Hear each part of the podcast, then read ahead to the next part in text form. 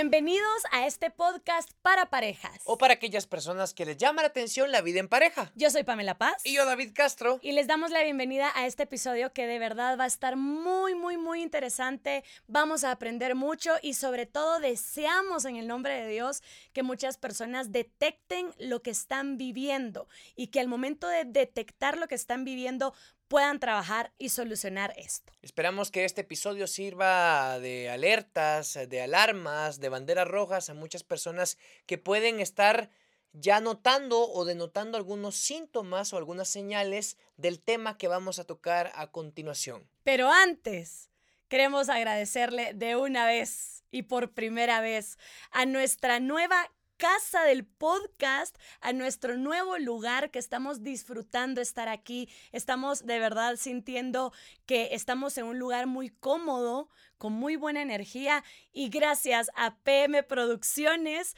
porque nos recibió de esta forma maravillosa y me encanta el set, me encanta todo. Trabajar con personas profesionales que se han dedicado a esto de por vida. Sí. Eh, PM Producciones, aparte de, de transmitirnos una buena amistad, una buena vibra, también nos pone a nuestra disposición equipo de primera clase. Estos micrófonos son súper sensibles y muy profesionales. Y el equipo de grabación, ustedes pueden ver el video, cómo mantiene la calidad, que es una calidad hasta que va más allá de las televisoras aquí en Guatemala. Es una calidad muy buena en cuanto a video y no digamos en el audio, qué calidad de micrófonos. Gracias PM de Producciones por adoptarnos. Gracias porque ahora a partir, bueno, desde el episodio anterior a para lo que viene, van a ver que todo lo que hacemos es para crecer, evolucionar, ser cada vez mejores junto a PM Producciones. Los pueden encontrar en Instagram, PM Producciones GT. Ellos les graban de todo para todos, hay de todo. O sea, pregunten, averigüen, pueden grabar aquí su canción, su podcast, videos, lo que ustedes quieran. Locuciones profesionales, locuciones comerciales, si tienen una empresa, desean un podcast o desean una voz institucional para una empresa, este es el estudio más profesional que pueden encontrar para hacer lo que necesitan. Nuestra nueva casa para los que están viéndonos en YouTube, que por cierto ya hay comentarios que les gusta el nuevo set. Ah, qué bueno que les esté encantando el nuevo set. Sí, muchas gracias. Ahora sí, vamos a empezar. Uy, de verdad que es difícil hablar de esto y David y yo también hemos estado investigando, preguntando, averiguando, ¿verdad? Sobre este tema porque no es tan fácil de entender y sobre todo hay personas que lo confunden, pero sobre todo vamos a hablar de la codependencia y la dependencia. El codependiente y el dependiente son personas distintas. El codependiente no puede existir si no hay un dependiente. En cambio, el dependiente sí puede existir sin el codependiente. Esto es algo confuso ahorita, pero es algo muy común en muchas parejas. Este es un problema que no solo hace que mermen las relaciones, que el sentimiento se transforme en algo, en algo dañino, lo que logra también el tema de la codependencia y la dependencia es que puede llegar a instancias fatales. Puede destruir la salud no solo mental de las personas, también la salud física. Por eso hay que tener mucho cuidado y detectarlo a tiempo. Primero hay que definirlo. Vamos a definirlo con ejemplos básicos, ejemplos sencillos, para que ustedes puedan entender qué es ser dependiente y qué es ser una persona codependiente. El dependiente es aquella persona que tiene una adicción. Es adicta a la aprobación es adicta a un apego, se apegó tanto a una persona, cuando estamos hablando en el tipo de dependencia emocional, ¿verdad? Específicamente porque el podcast es de parejas, es una dependencia hacia la pareja. Entonces, de esta forma, el dependiente tiene una droga. La droga es su pareja. La persona. Y esta droga hace lo que quiera, o sea, su pareja, lo que quiera con el dependiente, ¿verdad? Lo trata mal, no lo trata, lo olvida, lo ignora y el dependiente, como es adicto a ella, sigue allí, sigue allí. Está el codependiente. En este caso, el codependiente, si seguimos con la analogía de las drogas o el alcohol, el codependiente es la droga misma o el trago mismo. El codependiente empieza a amar la sensación de sentir que alguien, que su pareja, depende de él. Entonces esa sensación también lo vuelve adicto. él depende y él es feliz si la otra persona depende de él exclusivamente. El codependiente es la droga, pero es feliz o empieza a amar el estado en donde el otro depende de él. Ya no piensa si lo que hace por el otro es bueno o malo, ¿verdad? Porque igual el otro va a estar. Sí. Soy su droga, entonces hago con el otro lo que quiera. No siempre el codependiente es malo. ¿verdad? Muchos pueden decir, como es el codependiente, se aprovecha y todo lo que les estoy diciendo. Pero hay otros casos donde el codependiente disfruta estar em, eh, ¿cómo puedo decir? Satisfaciendo. ¿Satisfaciendo? Satisfaciendo cualquier cosa que el otro necesita. Exactamente. Entonces le gusta eso, le gusta sentirse indispensable, le gusta sentirse importante. No siempre es con maldad, pero esto nunca es sano. Nunca es sano, porque nadie debería depender del otro, nadie debería de sentirse, ay, el otro sin mí no puede vivir. El autor reconocido, el psicoterapeuta también laureado y ovacionado latinoamericano Walter Rizzo, que tiene dentro de su haber los contenidos literarios más importantes en cuanto a síndromes o trastornos en la relación de pareja, nos habla mucho de este tema. Yo podría decir que si no es el padre, es el padrino de los términos codependencia y dependencia. Sus libros son de los más leídos en Latinoamérica y hay un tema, hay un libro que específicamente va de la mano con el tema que tenemos hoy. El libro que tengo en mis manos en este momento se llama Amar o Depender. Cosas completamente distintas, ¿verdad? Y dice así, ¿cómo superar el apego afectivo y hacer del amor una experiencia plena y saludable? En este libro vamos a ir entendiendo un poquito más de lo que se trata o de lo que vive la persona que depende, la que tiene ese apego, esa adicción hacia alguien más. Y justo lo que tú decías, escucha cómo se llama este capítulo. ¿Cómo se llama? El apego es adicción. Eso, eso, eso. Les voy a leer un poquito. Depender de la persona que se ama es una manera de enterrarse en vida un acto de automutilación psicológica donde el amor propio, el autorrespeto y la esencia de uno mismo son ofrendados y regalados irracionalmente. Cuando el apego está presente, entregarse, más que un acto de cariño desinteresado, más que el amor puro, es una forma de capitulación una rendición guiada por el miedo con el fin de preservar a la persona amada.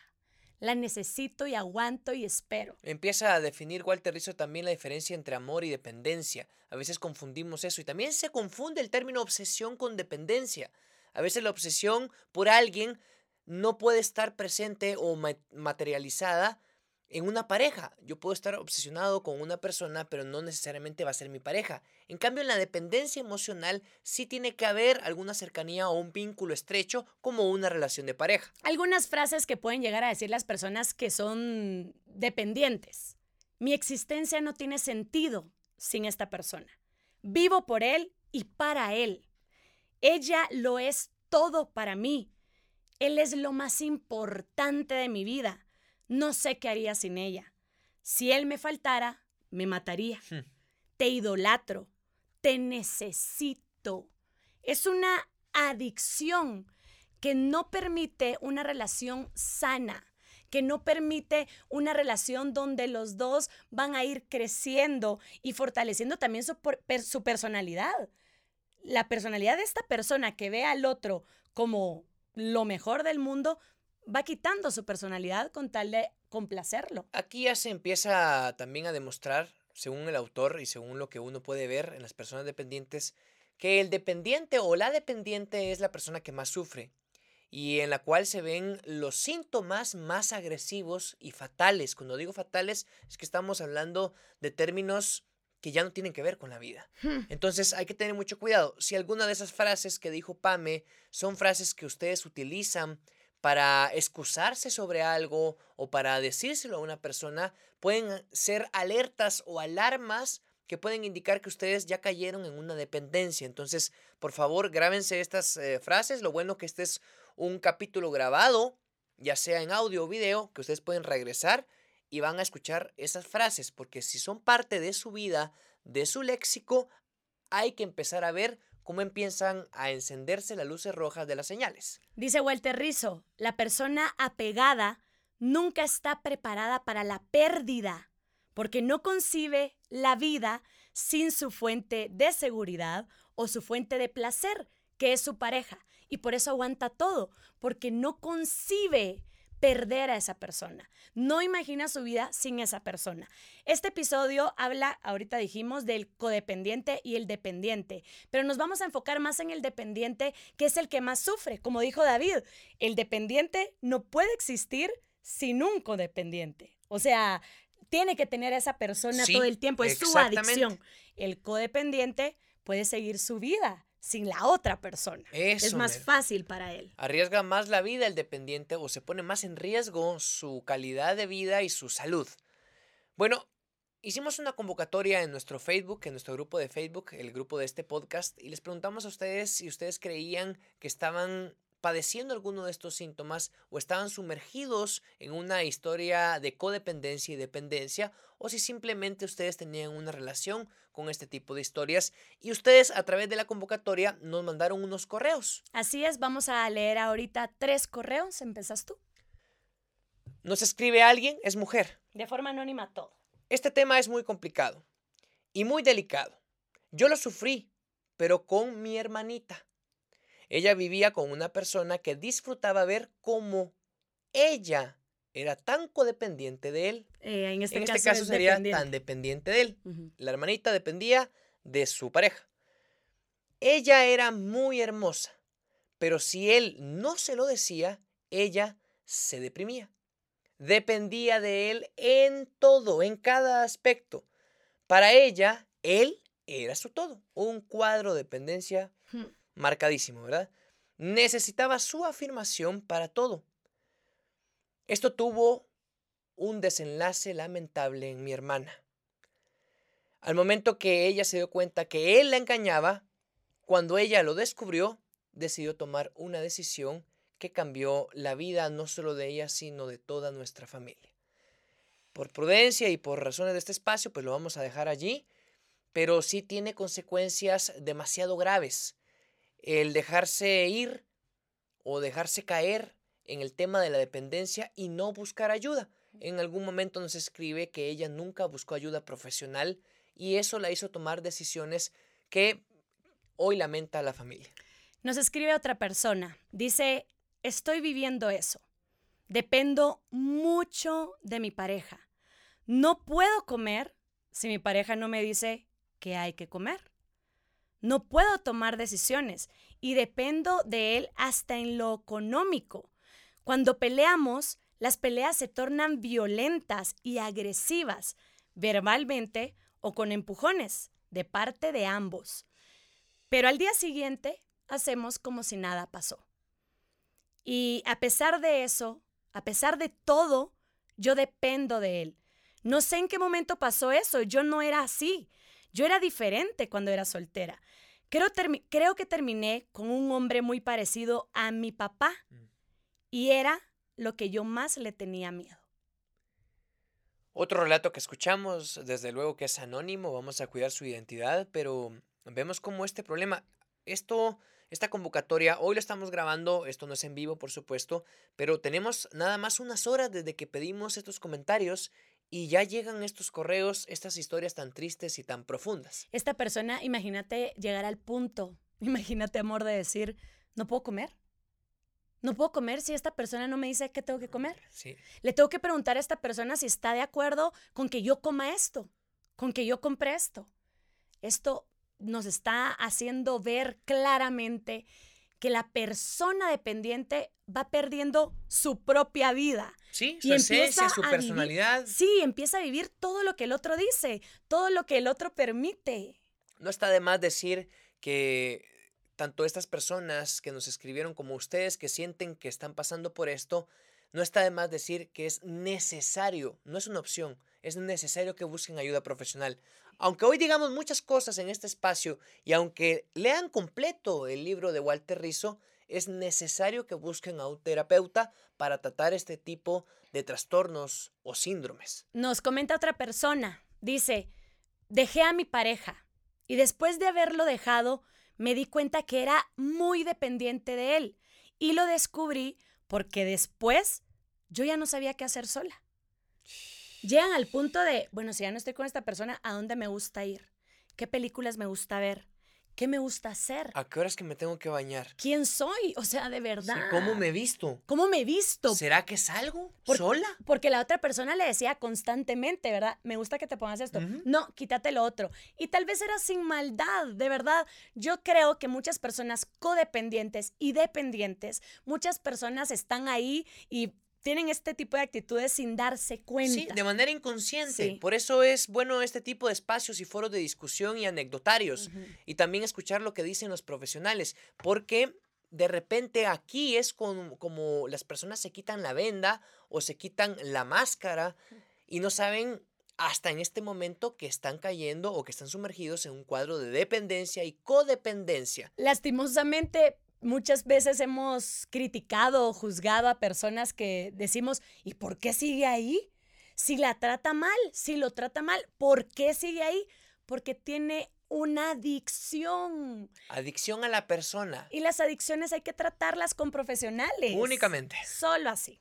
Bueno, vamos a otro pedacito del libro. Sí, vamos a leer algo. En este libro, Amar o Depender, Walter Rizzo relata algunas de las sesiones que tuvo con pacientes de cuadros graves de dependencia y pone una historia desgarradora. Dice, una de mis pacientes hacía la siguiente descripción de su relación amorosa. Llevo 12 años de novia, pero estoy comenzando a cansarme. El problema no es el tiempo, sino el trato que recibo.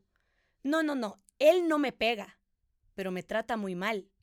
Me dice que soy fea, que le produzco asco, sobre todo mis dientes, que mi aliento le huele a... Lo siento, me da pena decirlo, pero bueno, que mi aliento le huele a podrido. Cuando estamos en algún lugar público, me hace caminar adelante para que no lo vean conmigo, porque le doy vergüenza. Cuando le llevo un detalle, si no le gusta, me grita tonta o retrasada, lo rompe o lo tira a la basura muerto de la furia. Yo siempre soy la que paga. El otro día le llevé un pedazo de pastel y como le pareció pequeño, lo tiró al piso y lo aplastó con el pie. Yo me puse a llorar, me insultó y me dijo que me fuera de su casa, que si no era capaz de comprar un mísero pastel, no era capaz de nada. Pero lo peor es cuando estamos en la cama. A él le fastidia que lo acaricie o lo abrace. Ni qué hablar de los besos. Después de satisfacerse sexualmente, se levanta de inmediato y se va a bañar. Me dice que no vaya a hacer que yo lo contagie de alguna enfermedad. Que lo peor que le puede pasar es llevarse pegado a algún pedazo de mí. Me prohíbe salir y tener amigas, pero él tiene muchas. Si yo le hago algo, si le reclamo algo de por qué sale con mujeres, me dice que terminemos, que no va a aguantar una novia tan insoportable como yo. Walter Rizzo le pregunta, ¿qué, ¿qué te puede llevar a resistir este tipo de agravios y someterse de esta manera? Y ella le dijo, es que lo amo pero sé que usted me va a ayudar a, desenamorarme. ¿No es cierto? Uy, Dios. Sé que usted me va a ayudar a desenamorarme. ¿Cierto? O ah. sea, yo creo que estaba abriendo los ojos, sabía en qué estaba metida, pero sabía que no podía salir sola. Esta historia tiene un desenlace y la vamos a leer más adelante tenemos la oportunidad de tener un video, un comentario de nuestro psicoterapeuta de cabecera. Que aportará bastante para que sigamos entendiendo el tema de la codependencia y de la dependencia. Vamos a ir con Jan Gómez, que ahora, para los que están en YouTube, ya no solo lo van a escuchar, también lo van a ver. Experto en relaciones de pareja y en este tipo de síndromes y trastornos. Veámoslo. Hola, buen día. Soy Jan Gómez y hoy les voy a hablar acerca de la dependencia y la codependencia emocional desde el punto de vista de una relación de pareja. Primero vamos a tratar de definir la dependencia y codependencia emocional es un trastorno de la emoción. ¿Cómo podemos separar o identificar qué es una y qué es la otra? La dependencia emocional es cuando una persona, en este caso, depende para tomar cualquier decisión, para existir de otra persona. No puede llevar un ritmo de vida si no tiene la aprobación de esa persona a la que depende. Y la codependencia emocional es cuando necesita tener un dependiente emocional para poder existir, para poder llevar su vida tranquila y estar en paz y tener un mismo vida, un mismo ritmo de vida siempre. Voy a mencionarles algunos rasgos que le pueden servir a usted para poder detectar si es posible que tengan una dependencia o codependencia emocional dentro de su relación de pareja.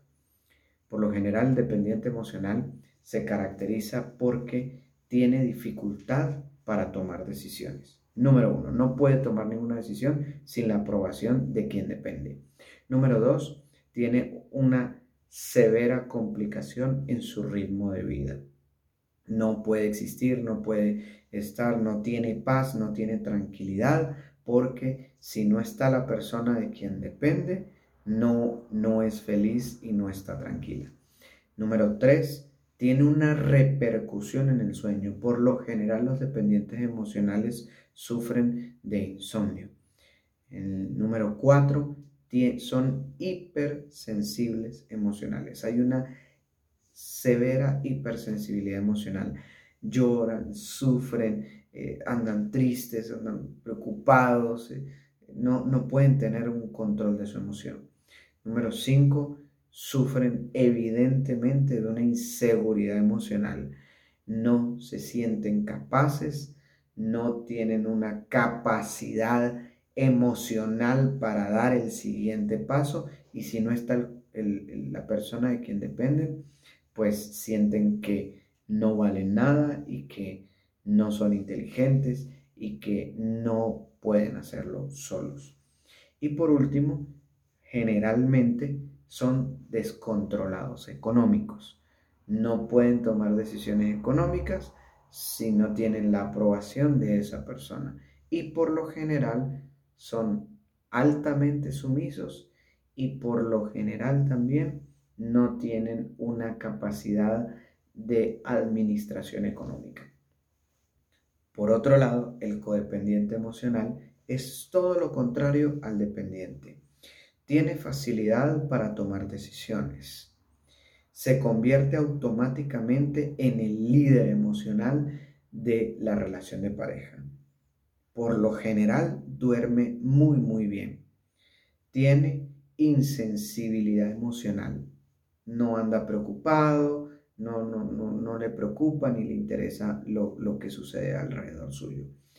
Tiene una excesiva seguridad emocional, piensa que lo puede resolver todo y se piensa totalmente superdotado y supercapacitado para hacer cualquier cosa. Y por lo general es el que tiene el control económico dentro de la relación de pareja. De la depresión, perdón, la dependencia emocional y la codependencia emocional pueden derivar en dos trastornos mucho más graves y estos trastornos incluso pueden conducir a la muerte. El dependiente emocional puede derivar en depresión y el codependiente emocional puede derivar en ansiedad. ¿Cómo puede detectarse un dependiente y un codependiente emocional en una relación? Cuando sufren un shock traumático y ocurre una separación y en esa separación nos damos cuenta de que soy dependiente emocional o soy codependiente emocional porque se desestabiliza la relación y por ende no pueden existir ni el, uno del otro. ¿Qué se puede hacer desde un punto de vista profesional? Muchos tratamientos, pero lo primero Si usted ve que tiene alguno de estos rasgos dentro de su relación de pareja, busque ayuda con urgencia. No espere a tener el agua al cuello para buscar ayuda.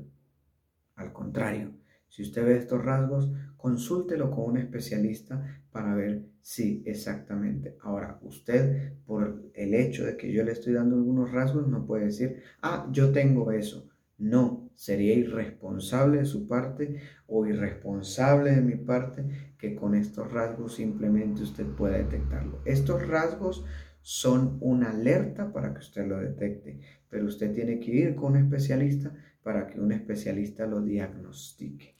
Fuerte lo que dice Jan, muy acertado, por supuesto, desde cómo define él este tipo de trastornos que pueden llegar a convertirse en situaciones eh, graves con unas consecuencias impensables, indeseables, por supuesto. Y cómo Jan también recalca mucho la necesidad que tienen estas personas, tanto los dependientes como los codependientes, un poco más los dependientes, por supuesto, de recibir atención y recibir ayuda. Esto es indispensable, esto no es negociable, tienen que hacerlo, porque escuchamos algunas historias cuyas consecuencias no se pueden mencionar, no tanto porque estemos vetados o prohibidos, sino porque duele bastante en qué termina la vida de una persona que se vuelve demasiado dependiente. Y todo empieza con, con cositas pequeñas, como no sé qué ponerme hoy para vestirme, le voy a preguntar a mi esposo o a mi esposa. Y cuando esto se vuelve frecuente, la bolita se va agrandando. Y cuando ya la pregunta no es solo por la ropa, sino también por qué como hoy, cómo salgo, qué trabajo acepto, me baño, no me baño, pienso, existo, respiro, no puedo estar sin él, que haga lo que sea conmigo, pero quiero estar con él, esto ya es un caso grave de dependencia. Y vale la pena siempre recordarles que todo tiene solución, ¿verdad? Nosotros siempre recalcamos que todo problema, toda complicación en la vida, primero hay que arrodillarnos y pedirle a Dios que nos ayude a salir adelante de esto y que nos ayude y que nos dé sabiduría ¿verdad? Primero para aceptar el problema, porque hay que aceptar que soy dependiente, que soy codependiente. Primero lo tengo que aceptar, pedirle a Dios que me ayude y que ponga en mi camino a un terapeuta que me pueda ayudar. En este caso, nosotros siempre les vamos a recomendar a Jan, no solo porque esté con nosotros en el podcast, sino porque es nuestro amigo. Hemos platicado con él, hemos tenido terapia sin querer queriendo con él y él es muy bueno. Todos pueden salir adelante si buscan ayuda. Todos. Hay otra cosa con Jan ya conocemos a algunos de sus pacientes y vemos cómo la vida les ha cambiado. Entonces, primero no deseamos que ustedes estén pasando por esto, dependencia o codependencia. Pero si lamentablemente ustedes creen que tienen alguno de estos signos, no hagan el diagnóstico ustedes solitos. Ah, Vayan con un terapeuta. Nosotros recomendamos a Jan, ustedes pueden tener otro y que él lo diagnostique, porque esto no requiere de un autodiagnóstico, porque nosotros, los seres comunes y corrientes, no somos expertos en temas psicológicos o psiquiátricos. Así es. Pero bueno, sí vale la pena detectar algunos síntomas algo que tú digas, ¿por qué siento esto? ¿Por qué estoy pensando esto? Y al momento de detectar estos síntomas te vas a dar cuenta que sí, sos dependiente y que sí tenés que buscar solución. Hay seis síntomas para saber si tu amor se ha convertido en una relación codependiente, ¿verdad? En donde hay uno que depende del otro. Así es. Uno, buscar estar presente en todo con tu pareja, en todo. Como dijo David, ya ni puedo ir a trabajar si él no me acompaña, si él no me dice si tengo que ir o no, a qué, si subo a mi carro, si manejo, no, ¿verdad? En todo con tu pareja. Dos, aguantás todo. Hace poco leímos un correo de alguien que decía, pues nos gritamos y todo, y al día siguiente, ya nada. ¿Sí? Yo aguanto, estoy ahí porque dependo de él.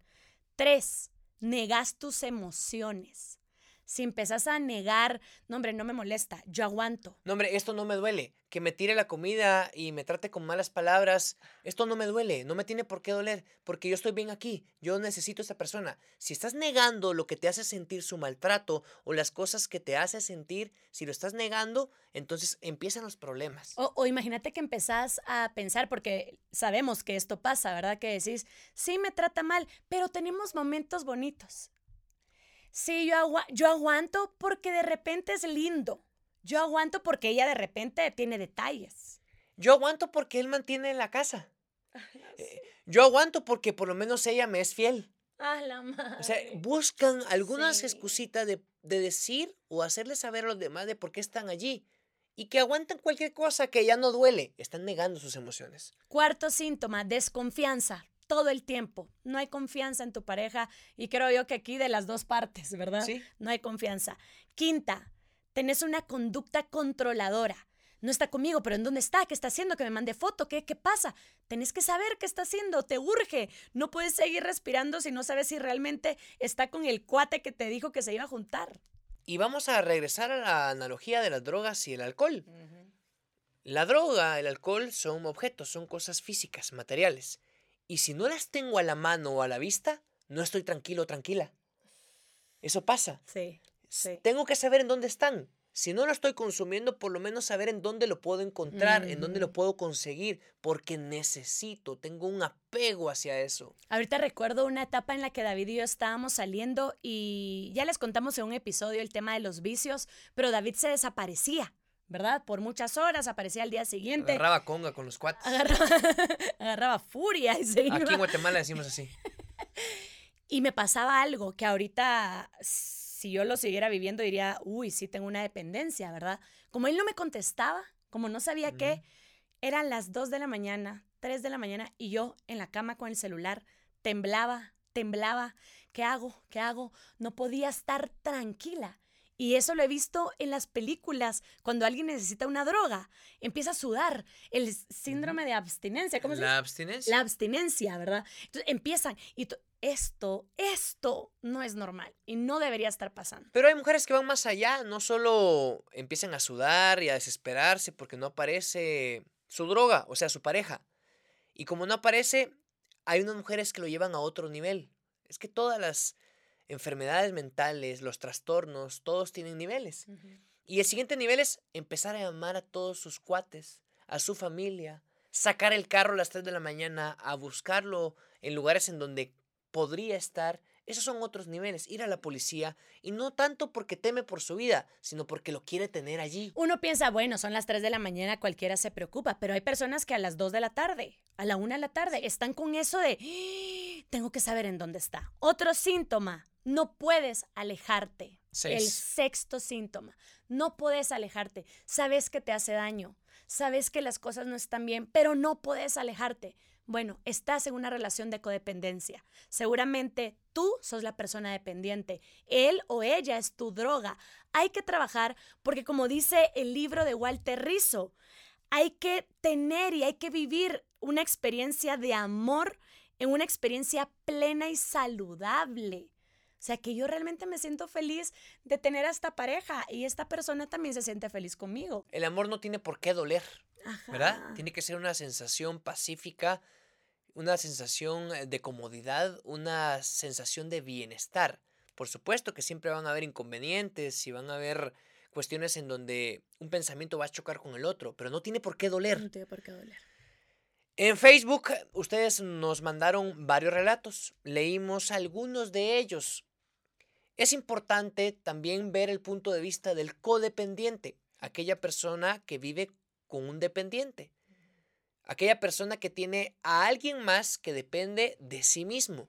Este codependiente ya se metió en un estilo de vida, se metió en un círculo vicioso, porque los dos coexisten y a los dos, a pesar de estar sufriendo, a los dos les gusta ese estilo de vida dañino. Voy a leer un correo que nos llegó. Eh, es, es bastante interesante y de verdad le aplaudo a esta persona por querer contar de forma anónima, por supuesto, pero a nosotros pues sí nos lo cuenta con su nombre, porque es a nuestro correo. Pero le aplaudo porque sé que no es fácil reconocer que sos dependiente o que sos codependiente. Aquí va el correo. Dice así, es un nombre. Respecto al tema de codependencia y poniendo en contexto mi caso, les comento que he tenido tres noviazgos largos y fueron afectados por esto mismo. Rápidamente les comento que soy un padre soltero que tiene dos hijas y ante el mundo las he hecho mi mayor logro y orgullo. Por alguna razón, esto ha sido un atractivo en mi persona, ya que nunca he ocultado mi paternidad ni el amor que desbordo por ellas. Aquí va la historia. Con ayuda profesional, ¿escucharon? Con Ayuda ayuda, profesional. profesional, identifiqué que yo era el codependiente. Cada una de las chicas con las que yo salía tenía problemas con los cuales yo quise ayudar a compensar Mm, y sanar. Recordemos que la codependencia es una condición inconsciente en la que alguien manifiesta una excesiva e inapropiada preocupación por los problemas de otra persona. Lo que decíamos, le gusta sentirse que ayuda, que dependen de él, Ajá. ¿verdad? Le gusta.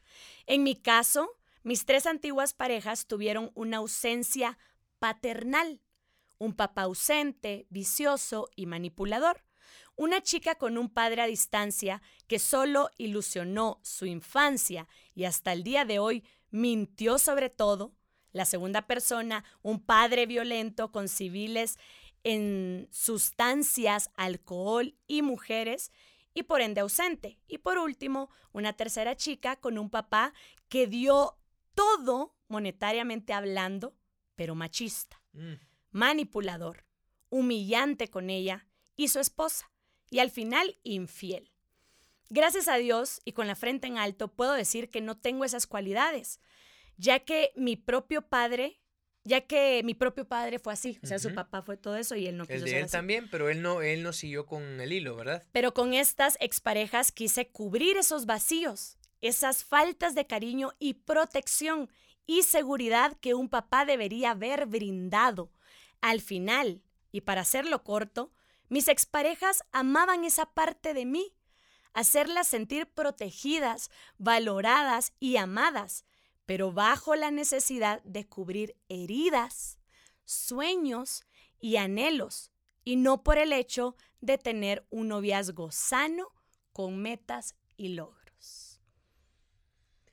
Sí, está claro. Qué bueno que el codependiente logra detectar que muchas dependientes no pueden vivir sin él, o que algunas, o que una.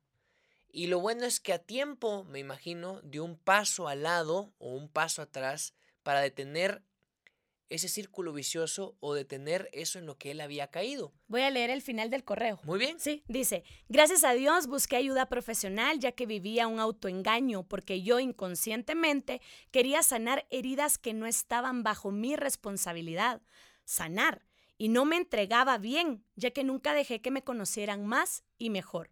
Y aunque duré más de dos años con cada una de ellas, siempre estuvimos envueltos en conflictos y muy mal manejados entre varias cosas. Muy bien. ¿Qué, qué sabiduría? La sabiduría que encontró Sí. primero con ayuda profesional y después con otro tipo de elementos que él seguramente tomó para llegar a esta conclusión. A tiempo detectó que él era un codependiente y a tiempo también él no se siguió metiendo en relaciones de codependencia. Y me gusta que detectó que no era un codependiente que hacía daño, pero que estaba tomando un papel que no era de un novio, Sí. De una pareja. Él Una dijo, especie de no, paternidad, ¿verdad? ajá, aquí la relación va para otro lado, entonces mejor puso final a esto y parece que ahora ya está muy feliz con otra persona.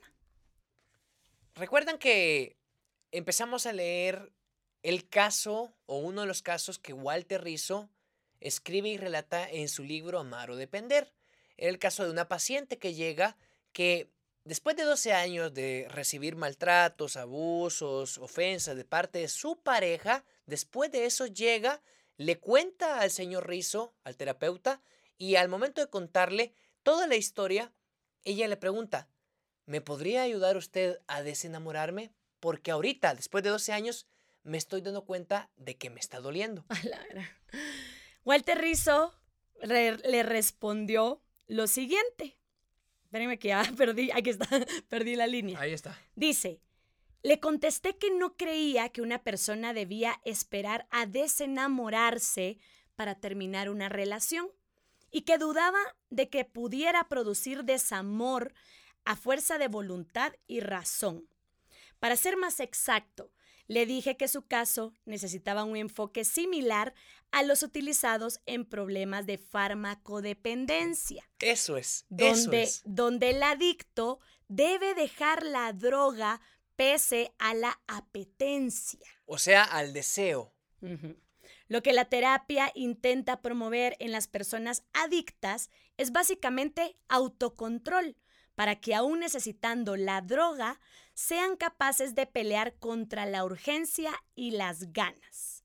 Lo mismo ocurre con otro tipo de adicciones, por ejemplo, la comida o el sexo. Usted no puede esperar a desenamorarse para dejarlo. Primero debe aprender a superar los miedos que se esconden detrás del apego, mejorar la autoeficacia, levantar la autoestima y el autorrespeto. Sí, me imagino que las personas dependientes caen en estos cuadros, en estos baches, en estos hoyos de dependencia, porque tienen serios problemas de autoestima, de autoimagen, de autoconcepto, de amor propio. Tampoco se trata de tener un exceso de ego y amor propio. Se trata simplemente de darse el valor de seres humanos que merecen todos los seres humanos. Y esto lo pierden, pierden esa brújula y se sumergen en estos casos de dependencia. Este libro de Walter Rizzo, ustedes de verdad, si están viviendo esto, deberían de leerlo. Amar o depender es la pregunta, ¿verdad? Y es una invitación a tener una relación sana, que eso es lo que todo mundo quiere tener. Hay unos consejos que también eh, relata una página reconocida en Latinoamérica de temas psicológicos y de tema también de temas de pareja que pueden ser tratados a partir de la psicología y la psicoterapia. Dice, Consejos para superar la dependencia emocional. Primero, busca un profesional, un terapeuta. Número uno. Segundo, sé honesto contigo mismo o contigo misma y reconoce que hay un problema. Dos, no tengas miedo a la incertidumbre. Tres, aprende a decir no. Cuatro, trabaja en ti mismo o en ti misma. Cinco, revisa tus creencias y tus valores. No los pierdas de vista porque forman tu esencia y tu personalidad propia. Parte de ti, lo que tú eres, tu concepto, tiene que ver con tus creencias, tu crianza y tus valores y moral y ética. Siguiente, relaciónate con otras personas. No te encapsules a solo vivir una relación con tu esposo, con tu novio, sin tener amigos, amigas, familiares con quien comunicarte. Es necesario que hagas sociedad con alguien más que no sea tu pareja. Es necesario. necesario. Y por último, sé valiente. Cuando tengas dudas, cuando tengas dolor, haz lo que sea para superarlo. Haz lo que sea para demostrarlo y buscar ayuda. No lo escondas, sé valiente no te va a hacer más ni menos decir que eres dependiente. La parte más difícil en una relación de codependencia la lleva la persona que depende. Esta persona no ve su vida sin su adicción. De verdad me encantaría primero hacer un llamado a las personas que sienten esto, que sienten que su vida no puede seguir si su pareja los deja y por eso aguantan todo. El llamado es busca ayuda. Primero puedes empezar contándole a tus amigos lo que sentís. Empezar contándole a tu familia, a tu mamá, a tu papá, con quien tengas confianza, decirle, mira, es que no sé por qué siento que no puedo vivir sin esta persona. Siento que mi vida no es vida si esta persona no está. Me sonó como una canción, no sé por qué. mi vida no es vida, no sé. Pero bueno, y por último, por favor piensen que hay solución de repente cuando uno tiene algún problema psicológico, algún problema de baja autoestima, uno cree que no tiene solución.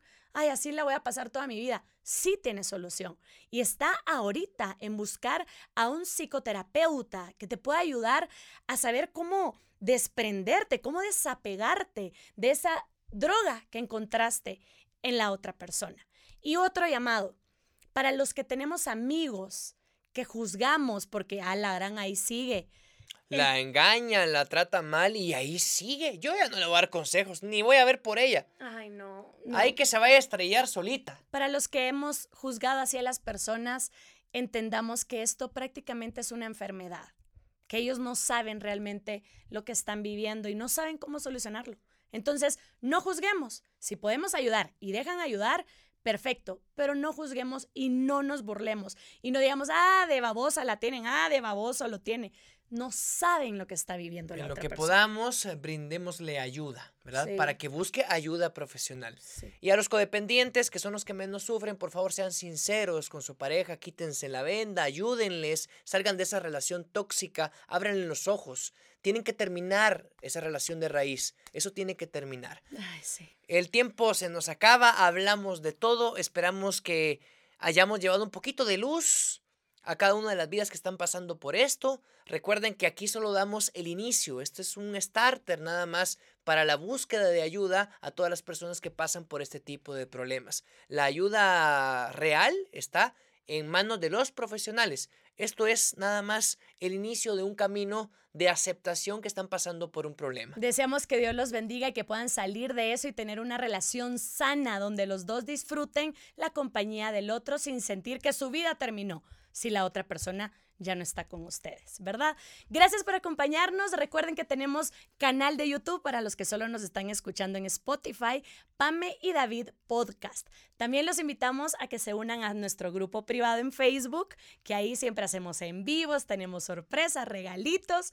Pame y David Podcast en Facebook, grupo privado. Y pronto, pronto abriremos Instagram. Agradecemos a PM Producciones porque estos equipos de primera calidad, de alta sensibilidad de audio y esta calidad de video e iluminación en este set es gracias a PM Producciones. Síganos en las redes sociales. Hasta la próxima semana, primero Dios. Cuídense mucho y bendiciones.